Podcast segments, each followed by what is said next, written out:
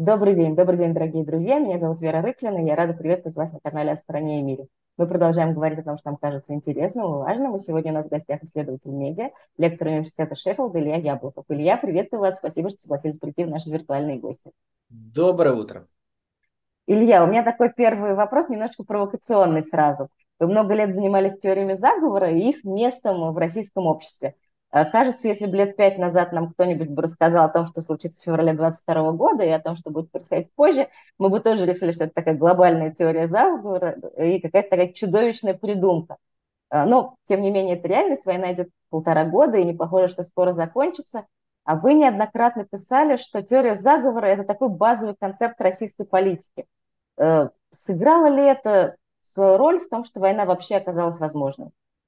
Конечно. Ну, вообще, э, я даже писал, когда война началась, что во многом я, наверное, э, был идеалистом, как и многие мы, э, из экспертного общества, думая, что все вот эти игры, интриги вокруг э, обострения на границе и какие-то э, такая агрессивная риторика в отношении США, Запада, это вот как бы часть вот того перформанса. Собственно, собственно говоря, э, перформативность а, теории заговора в российских, она была с самого, ну, фактически с самого начала путинского, путинского правления.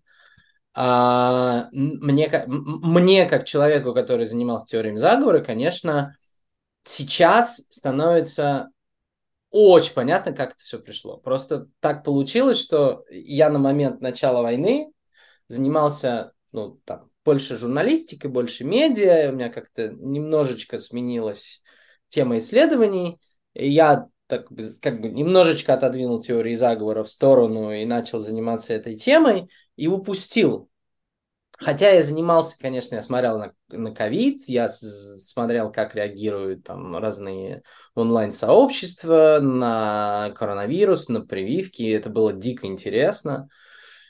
Но вот этот вот кусок пропаганды, идеологии, который э, как бы на самом деле и подвел нас к катастрофе, в, в тот момент, когда он случил, когда переход условно вот этого вот а, э, верхнего эшелона российской власти к совершеннейшему параноидальному сознанию. И тут уже, ну, на самом деле нужно сказать, что Владимир Путин перешел из разряда э, людей, которые устраивают перформанс вокруг теории заговора, хотя, возможно, в кухонных разговорах, или как Андрей Захаров говорит, мужики, деды за гаражом, вот, вот в тех разговорах они, наверное, конечно же, делились всеми этими планами Далиса, обменивались какими-то идеями, это было примерно понятно, но была очень четкая было очень четкое разделение. Как бы. Тут на верхнем эшелоне мы принимаем довольно рациональные решения, а вот за ним, за, за, за, за, за пространством принятия конкретных решений, мы делаем, читаем, размышляем и говорим, что хотим. И вот, и, и вот так долгое время сохранялось. А этот, этот процесс шел больше 10 лет. И вот, видимо, в какой-то момент, сложно тут говорить, есть разные гипотезы, там, это можно легко найти в интернете, а, но, видимо, произошел какой-то слом. И, и мы видим, опять же, по обществу, что да, была, конечно, подготовка.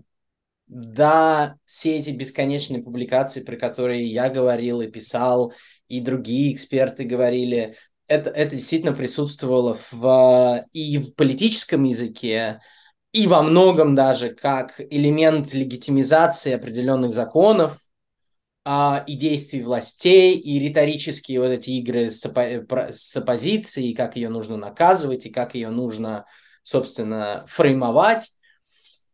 А, но все-таки это было именно как некий вот перформанс для сохранения власти. Но в, в, две, в феврале 2022 года этот, этот котелок выкипел.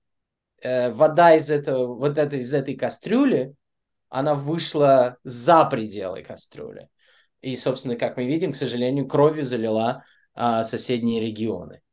А, подготовка была, была чудовищная совершенно пропагандистская кампания. Теперь мы понимаем, что было очень как бы людям внутри, люди настолько внутри, привыкшие к чтению этой литературы, опять же, большой вопрос, мы можем спорить о том, сколько их.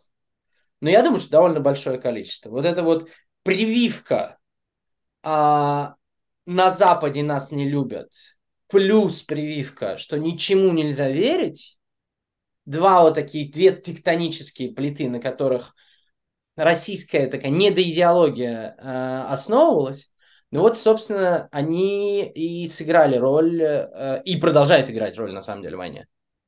И во многом, я думаю, они продолжат после войны играть роль. И в этом, и в этом, на самом деле, вызов сейчас тем, кто хочет хоть что-то изменить. Илья, а у меня тогда уточняющий вопрос. А, вы говорите про общество, которое привыкло жить в этой вот как бы в атмосфере теории заговоров, да, в атмосфере недоверия. То, что сейчас про российское общество говорят, что оно равнодушно, апатично, да, мы не будем говорить о том, что принимает оно войну или нет, но оно относится к ней с некоторым таким принятием как данности, скажем так. А, вот это вот такое равнодушие и социальная апатия, она связана с ощущением себя э, частью вот этой вот такой э, фантасмагорической реальности? Конечно, конечно. А, бессилие а, это во многом помогает распространяться теориям заговора. Это еще очень старая работа американки, американского антрополога Балакиной Пап, чуть ли не в начале 90-х, она исследовала культуру заговора среди афроамериканцев. И вот, собственно, вот это powerlessness, то есть отсутствие власти, отсутствие влияния, а, было вынесено чуть ли не в заголовок.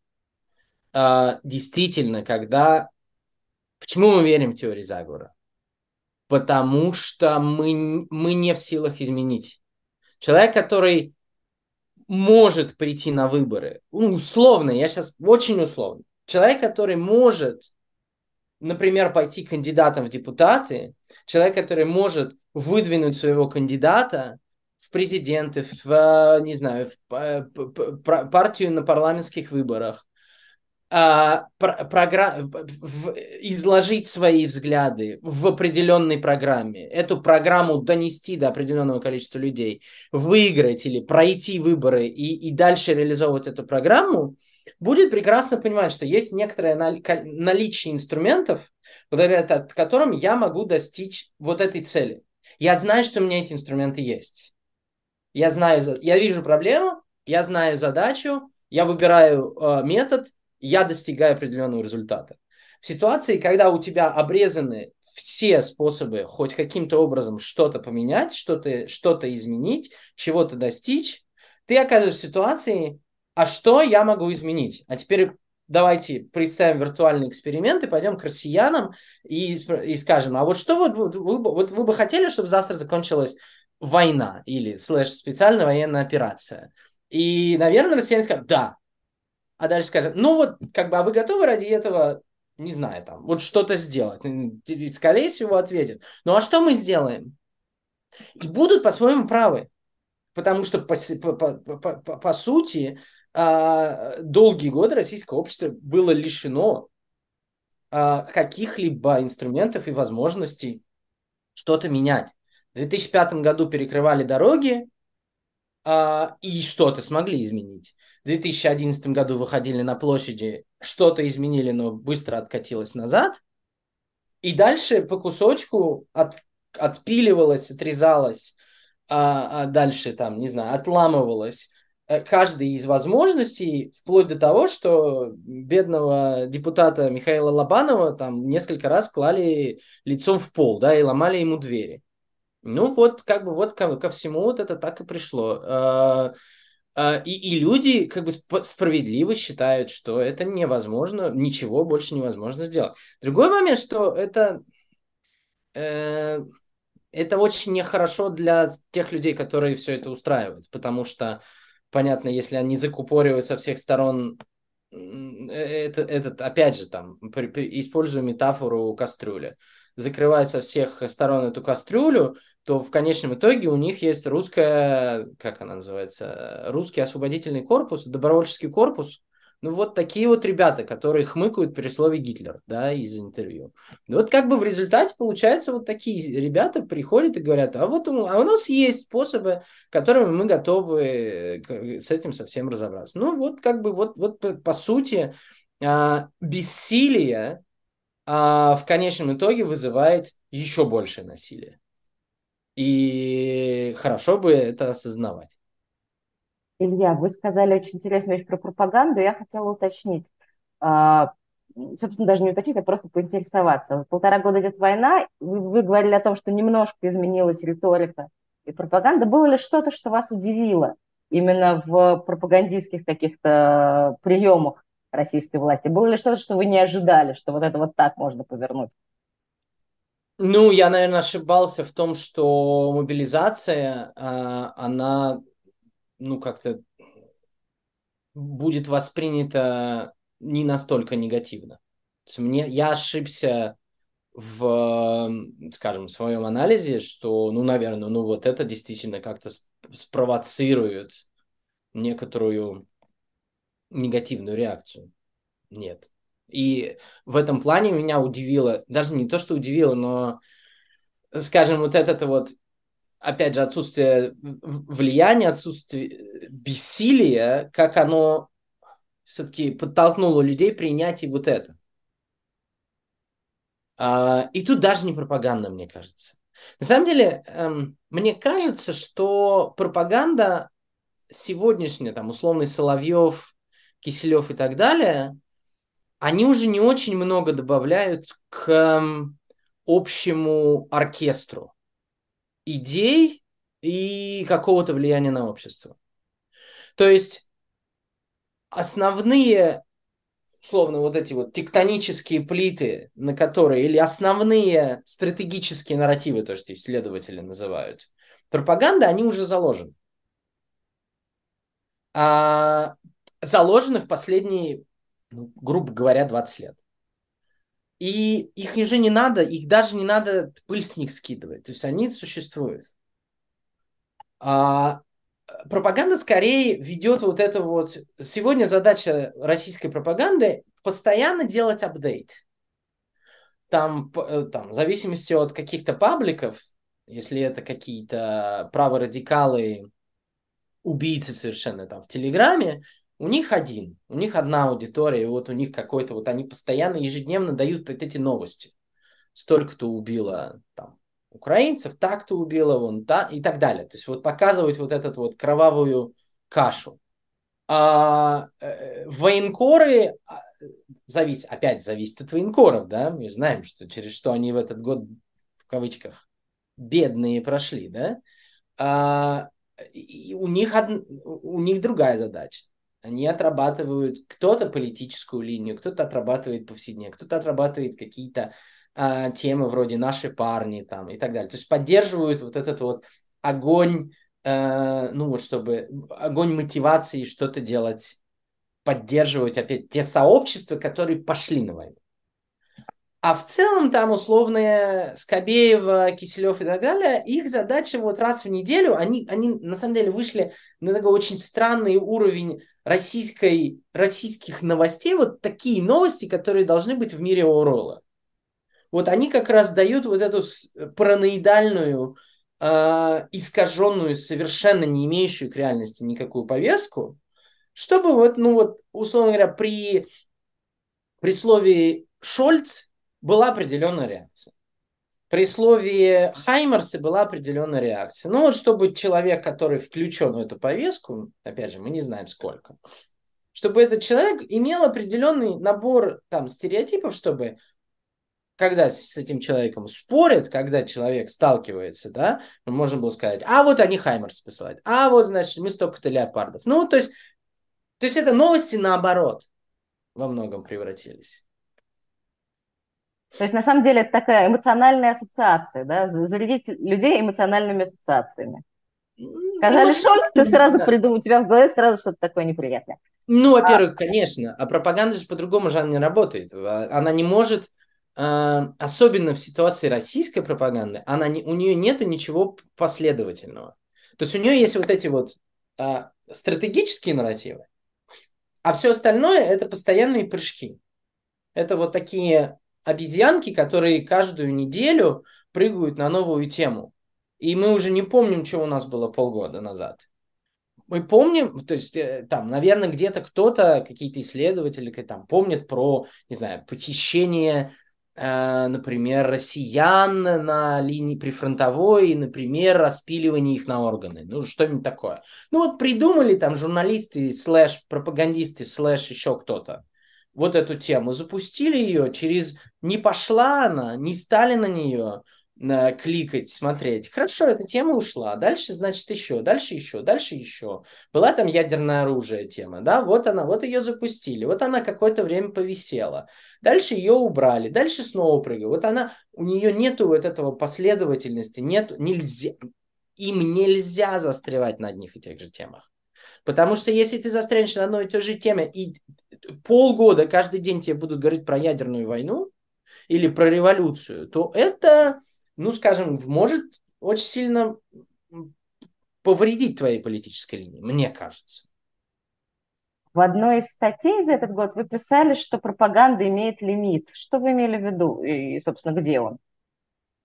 А, ну, во-первых, это лимит, э, опять же, э, когда я занимался э, в 2021 году и уже в начале 2022 года мы начали смотреть а, различные сообщества э, конспирологов, которые верят, ну, антипрививочников, условно говоря, те, кто верят в теории заговора, связанные с ковидом. А, нам было любопытно посмотреть, в какой момент, ну, это был 21 год, если вы помните, в какой момент э, россияне перестают верить государственной линии, а, государственной пропагандистской линии. Если это было очень давно, а, но тем не менее, каких-то два года назад почти а, главные линии внутри России это были QR-коды, э, сертификаты и прочие вещи. И, и, собственно, какие-то идеологические там, ну, какие-то мысли, которые были связаны, собственно, с спасением жизни людей, связанных с ковидом. Безусловно, ковид был важный собственно, важные и опасные вещи. И мы видели по нашим исследованиям, там, в Телеграме, например, в сообществах, а, огромнейшее количество людей настолько, настолько не покупали то, что им пыталась продать пропаганда, а, и, и даже во время войны паблики, вот эти вот довольно большие, там, COVID-19 сопротивление и так далее, а, они с очень явно не участвовали в э, идеал, э, идеологизации войны. Очевидно было, что для людей, которые вот как бы испытывали чрезвычайно большие, большой скепсис по отношению к государству, война в Украине а, не стала тем каким-то ну, вот, каким-то событием, которое они готовы были поддержать. Это было очень видно. И лимит пропаганды мне показалось, да и сейчас мне кажется, во многом, он, э, он находится там, где твое тело. Вот твое тело и шире. Это, наверное, семья, дети. Это вот как раз та сфера, где люди начинают, как правило, да, мы, мы видим, что есть э, люди, которые отправляют своих детей на войну. Да, то есть, видимо, пропаганде удается все-таки кого-то достичь. Но, например, с ковидом это было видно, что вот люди могут верить во все там, связанное с Америкой, антиамериканские теории заговора, т -т -т, что-то еще там, не знаю, золотой миллиард, э, биологическое оружие, вот эти вот все вещи, они будут верить. Но когда к ним приходит российское государство и говорит, ребята, вот мы говорим вам, надо делать вот так. И эти люди говорят, не-не-не, это вот пропаганда, это вот вы государство, мы вас не будем слушать. Мы будем действовать так, как нам подсказывает блогер такой-то, таролог такой-то, эксперт по чему-то там из Америки, пере, интервью, перевод интервью которого был, значит, опубликован вот этом телеграм-канале, мы будем верить кому угодно, но не вам. И вот здесь был совершенно четкий лимит э, пропаганды российской. Какое-то время, понятно, он сохранялся, э, он сохранялся во время войны. Но война действительно всех поставила в такие дикие условия, что понятно, что наиболее для наиболее уязвимых категорий э, населения э, война во многом стала каким-то способом, страшную вещь скажу, ну, наверное, спасти себя. со всеми вот этими деньгами за ранение, деньгами за убийство и так далее. А, и это скорее говорит о чудовищном расслоении в России и о чудовищных условиях, в которых живут многие россияне, для которых вот такая ситуация оказалась приемлемой. Да, Илья, э, остановлюсь на вот этой вашей мысли про личное пространство человека, да, которое становится в некотором смысле брешью в пропаганде. А, вы буквально на днях написали очень интересную статью, собственно, про нее я хотела с вами разговаривать, где mm-hmm. вы пишете э, приблизительно об этом на самом деле, да, о том, что если можно достучаться до общества, то, может быть, действительно нужно это делать именно через какие-то личные темы, личные финансы, детское образование. И даете как бы в некотором смысле такой совет медиа. Я к этому еще вернусь, но так как не все наши зрители, наверное, успели прочесть вашу статью, mm-hmm. можно попросить вас немножко вообще про это рассказать. Да, собственно, статья называется «Образ будущего». Э, что это такое образ? Будущее. Будущее, да. Да. Роман пишите... Супер назвал ее «Будущее». Будущее. А вы пишете про образ будущего. Что это вообще такой образ будущего? Ну, наверное, стоит опять же начать немножко с пропаганды, угу. а, потому что а, а, так получилось, что я начал думать а, над этой статьей, которую я фактически там написал за, за, за пару часов на самолете, а, после одного очень интересного разговора с журналистами, с российскими. А, смотрите, российская пропаганда, вот тот термин стратегические нарративы, которые, э, которые я уже употреблял, среди которых, например, великодержавие российское, среди которых, э, ну, такое в широком смысле антизападничество, среди которых 91 э, год это трагедия. Да, вот есть некоторые стратегические нарративы. Они не меняются. И там, условно, до 91 года, да, не было стратегического нарратива 91, но были другие. Более того, до 17 года тоже были похожи. То есть есть некоторое, некоторое наследие вот этих э, стратегических нарративов в э, российской, э, в российской, назовем ее общественно-политической мысли, назовем ее таким словом. И если посмотреть на то, чем оперирует сегодня российская пропаганда среди э, стратегических нарративов, мы совершенно четко увидим одну вещь. Она называется «Работа с прошлым». Но уже э, мои коллеги на эту тему писали, в моей книжке это тоже, э, это тоже было. А, собственно, две недели назад учебник Мединского это еще раз доказывает.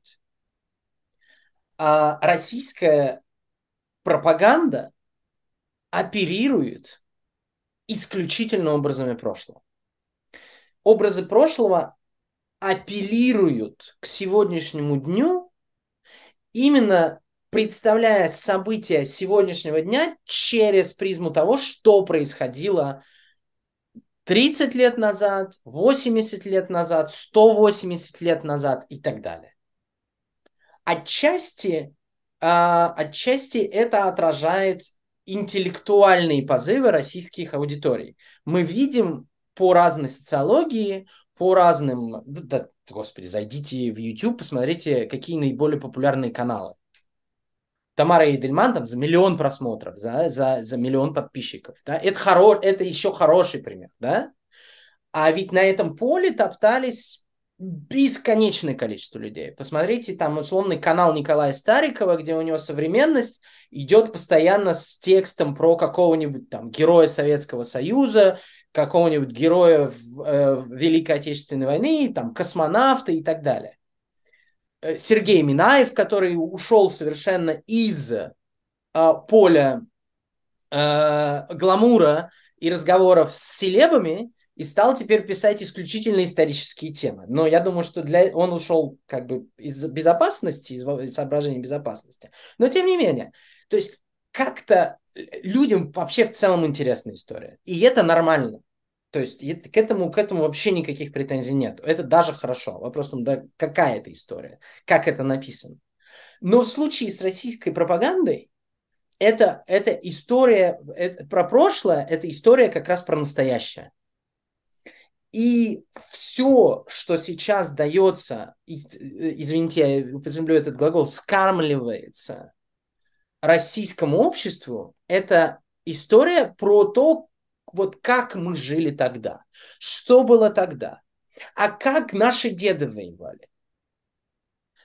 Началось это все с 90-х, да? Э, как, господи, забыл. Лихие 90-е. Это же, да, это тоже такая вот, как бы, вот, а вот что было тогда, и давайте сейчас. И удивительным образом никто совершенно не говорит, а что дальше. Вот где мы будем через 5 лет? Где мы будем через 15? Где мы будем через 30? Где мы будем через 50? Об этом не говорит российская пропаганда как я уже сказал, это не ее задача. У нее нет аппарата для того, чтобы говорить об этом. А дальше возникает вопрос. А вот у нас есть большая проблема. Авторитарный лидер, перешедший все, все, все границы, э, общество, сейчас, наверное, меня не полюбит за эту фразу, но как бы большая часть общества, находящаяся в заложниках у этого режима, и как-то пытающиеся в ситуации государственного терроризма выжить. Значит, э, понятно, что у этих людей сейчас есть некоторый момент выживания, есть некоторая надобность выжить. Как быть им? Они тоже должны про прошлое думать и про, про настоящее. Понятно, что они про будущее не могут думать. Потому что когда ты находишься в одной комнате с убийцей, э, с пистолетом или с ножом, который, в принципе, тебя может убить, ты не будешь думать о том, где ты будешь через пять лет, что будут делать твои дети, где они будут учиться, а, э, ну и вот как, или куда там, условно говоря, вложить, инвестировать деньги, если они у тебя есть. Об этом люди не думают. Но это как бы очень такой специфический пример, да? Нету как такового образа будущего который, о котором бы дискутировали не мы только в нашем уютном Фейсбуке, который очень поредел за последние полтора-два года по разным причинам. А, собственно, вот, да, люди, находящиеся сейчас в ситуации заложников. А мы с ними как, как можем говорить, если мы хотим с ними говорить? Мы с ними о чем мы будем говорить. Если мы с ними будем говорить про сегодняшний день, то они нам ответят, какой, ну, то есть, о чем вы говорите? У нас вот такая ситуация, у нас вот такая-то проблема, плюс у меня там внука забрали в армию, или там еще что-то, или еще что-то, или у меня бизнес закрылся, или, не знаю, ну, в общем, все что угодно.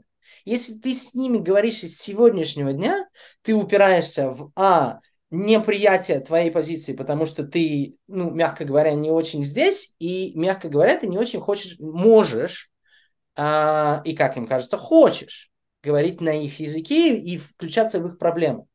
Потому что все-таки, будем честны, довольно большое количество людей, которые находятся вот в нашем с вами э, вера кругу, они все-таки находятся в своем пузыре. И как бы для вот этого пузыря, который наш пузырь, этот разговор как бы, да, вот что будет после Путина, да, вот что вот, как мы будем жить. Но это разговор в, внутри этого пузыря про будущее, в котором, наверное, нам кажется, людям, которые уже давно не живут в России, или люди, которые уехали, люди, у которых есть возможности купить что-то где-то за границу, уехать, да, это будет больно, но тем не менее – с людьми, которые вот с теми 140 миллионами, которые остались, которые разделяют разные взгляды. Вот как с ними говорить про вот это будущее? Ведь они же в нем тоже будут. Со всеми травмами, со всеми э, обидами, со всеми горестями и радостями со всеми онлайн-оскорблениями, которые они получают по всяческими, с порванными связями, семейными в том числе, по идеологическим причинам. Вот какое будущее, в каком будущем будут находиться эти люди, и мы вместе с ними. Вот я э, написал этот текст, потому что я уже отчаялся услышать или увидеть разговор об этом а, в том кругу, в котором, в котором я общаюсь.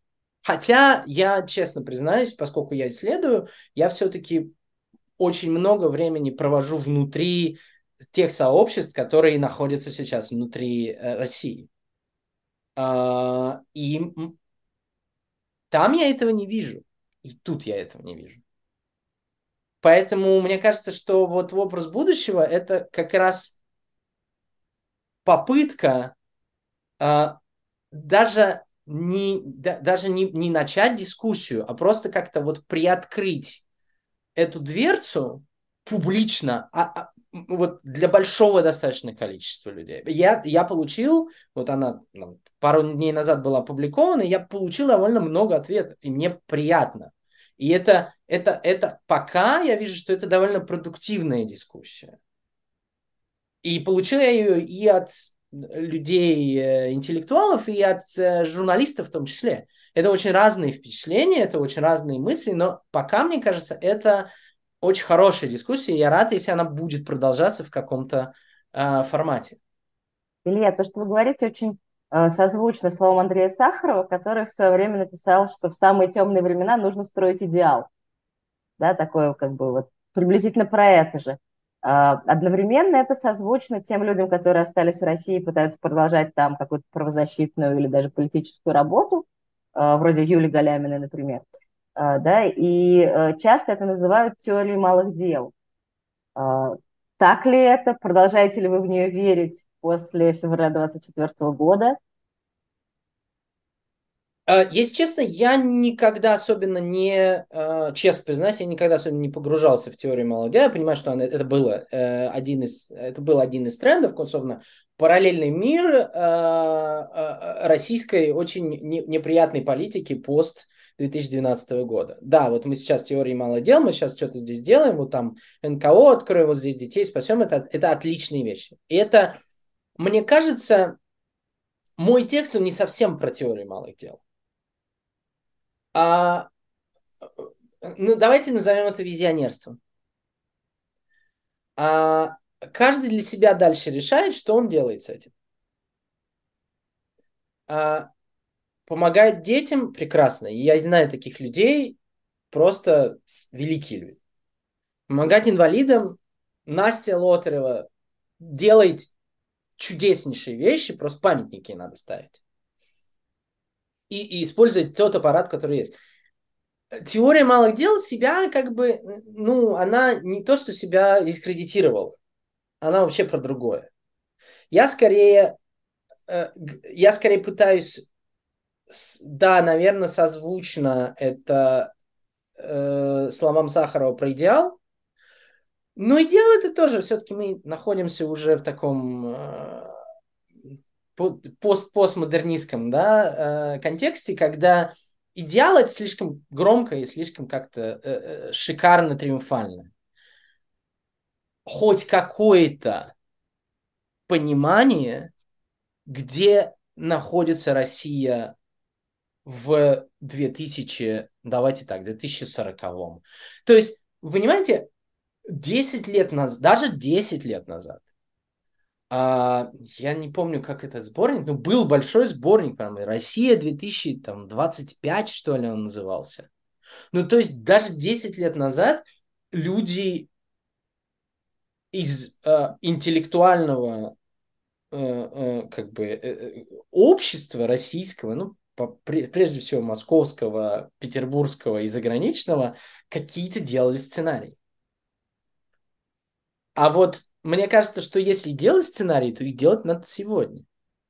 И вот это даже не предел, это вот просто про, про образ. Вот даже, давайте так, вот приходим мы в Рязанской области к женщине, какой-нибудь, мужчине, кто, кому угодно, и мы говорим, вот через 10 лет будет так-то и так-то и так-то. Вот мы хотим, чтобы было так-то и так-то и так-то. И человек как бы, да, вот, да, мне нравится эта идея. Да, да, наверное, она убедительная. Она, она, она мне подходит. Может, не, хорошо, мы пришли, наткнулись на право радикала, который, э, значит, за, там, э, топит за белую расу. Сложно говорить, но тем не менее. Хорошо, да, это тоже человек, у него свое какое-то будет. Хотя, наверное, все-таки у праворадикалов в этом плане четче образ будущего, чем, чем у кого-либо. И опять же, я там отсылаю к очень интересному интервью, которое Холод сделал с э, лидером э, э, русских добровольчеств, русского добровольческого корпуса. А это вот некоторая окошечко в ту самую вселенную, в которой хотим мы этого или нет, но после краха путинского режима с этими людьми придется иметь дело. А, как разговаривать? Что, что рассказывать людям? Как, на что опираться? На какие идеи? Вообще, как бы сегодняшняя вот эта защитная мобилизация российского общества – как то, что называет мой коллега Джереми Мори, защитная консолидация, defensive consolidation. Это не про поддержку. Это не про одобрение. Это про за, закрытие возможностей вторгнуться в наш мир с плохими новостями, с ужасами. И, ну, и, например, чтобы, если у вас есть маленькие дети, что, например, эти маленькие дети что-то узнали про это. Любой родитель будет маленького ребенка оберегать в этом плане. То есть ты создаешь вот этот кокон защитной консолидации. И в этот кокон не пройдет ни Яблоков, э, ни Рыклина, ни... Ну вот мы не пройдем туда, потому что мы не оттуда. Но хотелось бы, чтобы среди в том числе и нашего круга, нашего пузыря возникла какая-то мыслительная деятельность, которая бы помогла понять, если вы опираетесь не на Путина, который единственная понятная для вас рамка, единственная береза, на которой вы упираетесь, когда вам по башке дали несколько раз уже, и у вас уже сотрясение мозга. Вы на кого опираетесь? Вы опираетесь на право радикалов? Точно большинства не будет. Вот совершенно точно не будет. А тогда на кого вы опираетесь? Кто дает вам понимание, что да, опершись на это, я понимаю, что я смогу каким-то образом понять, как дальше жить. Вот этого нету. Нету альтернативной Путину березы. А, то, что вы говорите, я вспомнила недавнюю какую-то дискуссию, не могу вспомнить, где я ее прочитала, о некоторой ответственности интеллектуального класса, в принципе, СМИ и медиа, за многие годы плохих новостей. Да, mm-hmm. что всякие медузы и прочие наши любимые издания, в общем, наполнялись, как правило, всякими отрицательными и тяжелыми событиями, которые имели место быть. Ну вот, говорили, что все-таки нужно давать продуху какого-то и каких-то там близких, интересных, положительных Э, коннотаций, мотивов. Э, вот. Но это, собственно, немножко похоже на то, что вы пишете. Да, рекомендую СМИ обратить внимание на какие-то личные истории, на образование детей, на финансы. Но не свалимся ли мы тогда к новостям о надоях? Собственно, вот все годы, что еще до войны было, были разговоры о том, что наши новости слишком мрачные и суровые, всегда им отвечали, ну хорошо, давайте писать о надоях тогда. Ну, это преувеличение, да, про надои все-таки. Это такое ваша, ваша отсылка к советскому прошлому, я ее понимаю. Смотрите, с медиа другая проблема. Мне тут же начали писать мои а, друзья, приятели э, из медиа и говорить, например, я признаю абсолютно, то есть одна из одно из первых предложений во второй части про медиа этой статьи, там про то, что в России не осталось институциональных медиа. Мне тут же написали, сказали, ну вот есть некоторые там, я не буду называть, да, там один есть, там есть YouTube-канал, там есть еще один, ну, в общем, есть некоторое подобие редакций, которые оперируют в России, и вот как бы они, да, я признаю, действительно, есть некоторое количество, которые остались и работают под чудовищным прессингом, каждый день э, собственно, вступая на это, на это минное поле. А роль медиа здесь вот в чем, мне кажется. Я, может быть, не так ее хорошо проартикулировал в статье. Есть треугольник. А, есть треугольник идей, есть треугольник, как бы один угол этого треугольника идея, второй угол этого треугольника медиа, третий э, угол этого э, треугольника это аудитория. Сегодняшние медиа, те, которые, ну, я говорю про те, которые, собственно, ушли из, из России, а, они находятся в следующей ситуации. Они остались работать фактически на свою аудиторию до февраля 2022 года. А, понятно, что не все, понятно, что есть, есть попытки, иногда довольно успешные, а, поменяться. Опять же, чтобы не злить коллег, я не буду никого называть, они есть. А, есть медиа, которые выбрали четкую нишу, например, расследование в них ушли очень талантливые люди, вот для которых расследование это хлеб и вино и вообще все.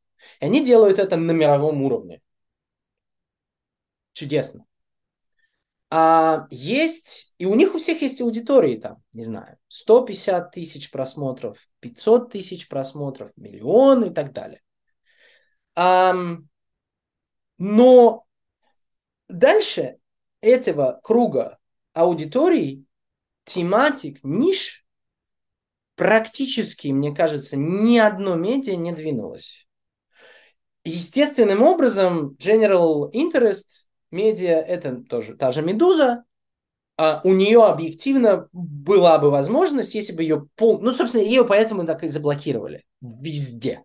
Да, вот, вот. Потому что любое медиа а, общего интереса, оно естественным образом вызывает э, как можно большую, больше интерес генерирует, популярность и так далее. И что уж говорить, э, ребята Медузи чрезвычайно профессиональны.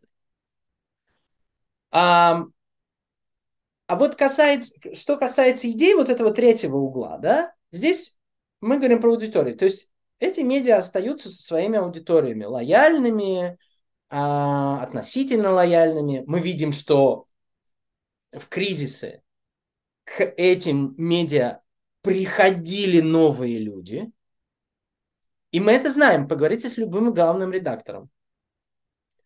А, приходили новые люди, приходили новые аудитории, хотели информацию. Кризис заканчивался, эти люди уходили. Я это знаю, потому что последние там, почти два года э, я исследую как раз российские медиа в изгнании. У меня очень много интервью с, э, с, с ребятами. Я это просто совершенно четко фиксировал со своим коллегой Василием Гатовым. И вот как, когда я начал думать об этом тексте, я думаю, хорошо, вот у вас есть аудитория, есть, есть стабильно, у вас есть критические моменты, когда к этой аудитории приходят новые люди. Вы ее не задерживаете. Почему вы ее не задерживаете? Что не так у вас, что вы не смогли ее задержать? Потому что интерес у вас есть, и, техни- и технологически к вам, и к вам есть доступ, значит. Значит, каким-то образом нужно менять, наверное, повестку. Итак, конечно, кто я такой, чтобы говорить ребятам, которые уехали на, с одним-двумя чемоданами за одну ночь, как, что вам нужно менять повестку. Но опять же, я это говорю не про то, что вот сделайте, а я это говорю наоборот. Ребят, есть очевидная проблема, давайте над ней думать, давайте над ней размышлять, давайте что-то придумать, давайте что-то делать. Есть, есть ресурсы для этого. чего не хватает той потенциальной расширенной аудитории, которая у вас бы могла получить информацию и потенциально прийти к вам. Чего и не хватает. При всем уважении. 17 170 расследование коррупции, оно важно. Но оно не принесет нифига человеку из Белгородской области. Вот обычному, мелкому, средней руки предпринимателю. Или человеку из Хабаровска, или из Якутска, у которого совершенно другие проблемы. Наплевать. Этих расследований тут на каждом углу. Вот я скорее, опять же, я не даю, у меня нету рецептов. Но я думаю над этим. И у меня нет ответа. Но мне бы хотелось бы его хотя бы каким-то образом сформулировать. То есть, вы понимаете, да, этот треугольник? Нет, вот не, не решено. И когда на уровне, в широком контексте появится какая-то плюс-минус, какая-то платформа, то, что мы видим будущее, да, вот оно может быть вот так. Возможно, там через э, итерацию месяц-два эти дебаты подцепят те медиа, та же «Медуза», те же важные истории, та же осетинская Елизавета, подцепят, начнут, значит, люди начнут их слышать. И, возможно, слышать. Во многом, ну, мы опять же ходим, был, да, был, был подкаст «Перцев и газы», да, который закрылся вместе с войной. А, на мой вкус, вкус очень хороший подкаст был. И один из, наверное, последних выпусков Костя говорил про э, отсутствие повестки. А что дает оппозиция? Слушайте, но это был, ну что это был, январь это был, может быть, 2022 года, может быть, декабрь 21, ну где-то вот, вот там можно поискать. Это та же самая проблема. То есть Михаил Борисович Ходорковский написал книжку «Убить дракона». Наверное, на сегодняшний день это самое цельное высказывание, которое можно каким-то образом переупаковать и создать э, на основе него какой-то разговор. Вот имидж, ну, в смысле, вот образ, да, в, вот картинка, вот некий план. Относитесь к нему, не относитесь, но, по крайней мере, это даст какую-то э, какую-то вот эту березу альтернативную, на которую можно опереться. Илья, а на что вы надеетесь? В каком плане? В каком контексте? Вот в нашей сегодняшней ситуации, в стране, в мире вообще. Ну, я стараюсь надежды не терять. Понимать, понятно, что ничего хорошего э, в, в ближайшей перспективе не будет. Но мне все-таки мне хочется, чтобы каким-то образом мы научились на ошибках 90-х. И научились на ошибках распада. И в какой-то момент я надеюсь, что усилиями разных людей и обществ. Россия – это нормальная страна. Российское общество – это нормальное общество. Поставленное желаниями и действиями э, всех, мы знаем всех этих людей, в чрезвычайно экстремальные условия. Я бы хотел, чтобы люди вернулись на нормальный, понятный, цивилизационный путь развития. А, проведя работу над ошибками, а, опять же, вот, ну, это моя задача как следователя пропаганды, все-таки объяснить, на чем, почему эта гадская пропаганда все время вылазит. Почему эти гадские стратегические нарративы российской пропаганды все время проявляются. А, я надеюсь, что все-таки у нас сейчас достаточно информации и знаний, чтобы этот, эти уроки выучить. Вот я надеюсь на это. Я надеюсь, что моей жизни активной хватит на то, чтобы хоть что-то сделать. Я могу ошибаться, я могу, возможно, воевать с ветряными мельницами, но мне бы хотелось на это надеяться. Чего вы боитесь? Ядерной войны? Ну, слушайте, сложно, конечно, каждый человек чего-то боится. Э, куча вещей, но э, я просто боюсь, что это все, то, что сейчас происходит в России, превратится еще большую резню.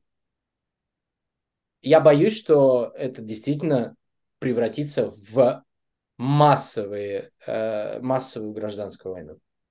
Вот этого я боюсь, вот этого я не хочу. Илья, спасибо вам огромное за этот разговор э, и за вашу статью. Мне тоже кажется, что очень важно попытаться создать какой-то образ будущего, потому что не думая о будущем, как непонятно тогда, зачем настоящее. Э, так что давайте строить идеал вместе. Пусть это будет пафосно и звучит так э, шикарно, но, может быть, если мы будем к этому стремиться, то у нас появляются какие-то шансы. Спасибо вам огромное, спасибо, что к нам пришли. До новых встреч. Спасибо.